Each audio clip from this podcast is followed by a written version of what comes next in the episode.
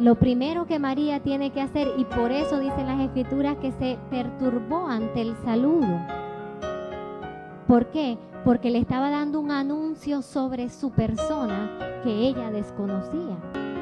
Imagínense María nacer entre una familia israelita, vivir como los demás, enfermarse como los demás, sufrir como los demás, y de repente que un ángel le diga que ella es la bendita llena de gracia, la excepción de la regla.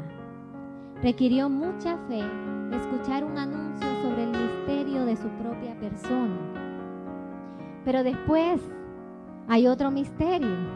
Ha sido elegida para ser la madre de Dios hecho hombre y que su hijo sería el hijo del Altísimo, que Dios se iba a hacer hombre en su seno requiere una fe grande para María creer en lo que se le estaba revelando.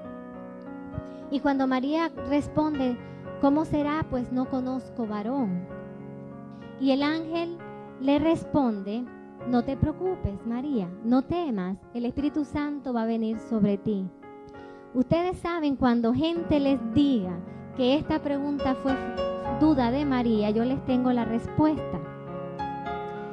Cuando Zacarías recibe el anuncio del ángel, también de San Gabriel, Zacarías no dijo, ¿y cómo va a ser esto? Sino Zacarías dijo, muéstrame una señal. Pero María su pregunta no es duda, sino es participación inteligente de una persona quien ha sido llamada a vivir razonando y obedeciendo. Cuando María responde aquí la esclava del Señor, es la gran confesión de humildad, pero al mismo tiempo la gran confesión de fe y de confianza. Señor, yo te obedezco en todo lo que has dicho, cueste lo que cueste, sin saber lo que va a pasar el día de mañana, para que su sí fuera verdadero. Y cuando María dice aquí la esclava del Señor, es la fe perfecta la confianza perfecta. Señor, yo soy esclava tuya, pase lo que pase. María dice después de aquí la esclava del Señor, hágase en mí según su palabra. Consciente de lo que ha aceptado, María se abre a la palabra creadora. Y esa palabra que ella atesoraba en su corazón en ese momento va a crear algo en ella. Y ella está tan llena de la palabra de Dios que la palabra se hace carne en ella. Ese es el poder de la fe, que cuando nosotros creemos en lo que Dios revela, esa palabra se hace carne en nosotros. O sea, esa palabra empieza a tomar vida, a hacerse realidad en todos los eventos de nuestra vida. Algo muy lindo es que el ángel recompensó la fe de María.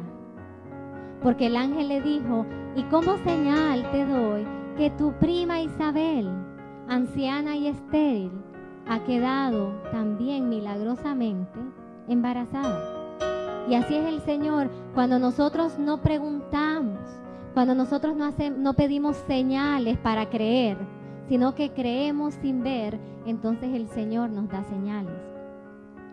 Y no son señales para darnos fe, sino que son señales para confirmar la fe. Anuncio sobre su persona que ella no conocía. Conocerse elegida requiere una fe. Aceptando la palabra, ésta se hace carne. Cuando crees, la palabra se hace realidad en tu vida. Las señales no pedidas son para confirmar la fe. Hoy revisa tu vida y date cuenta de las confirmaciones que el Señor te ha regalado y afianza tu fe como María.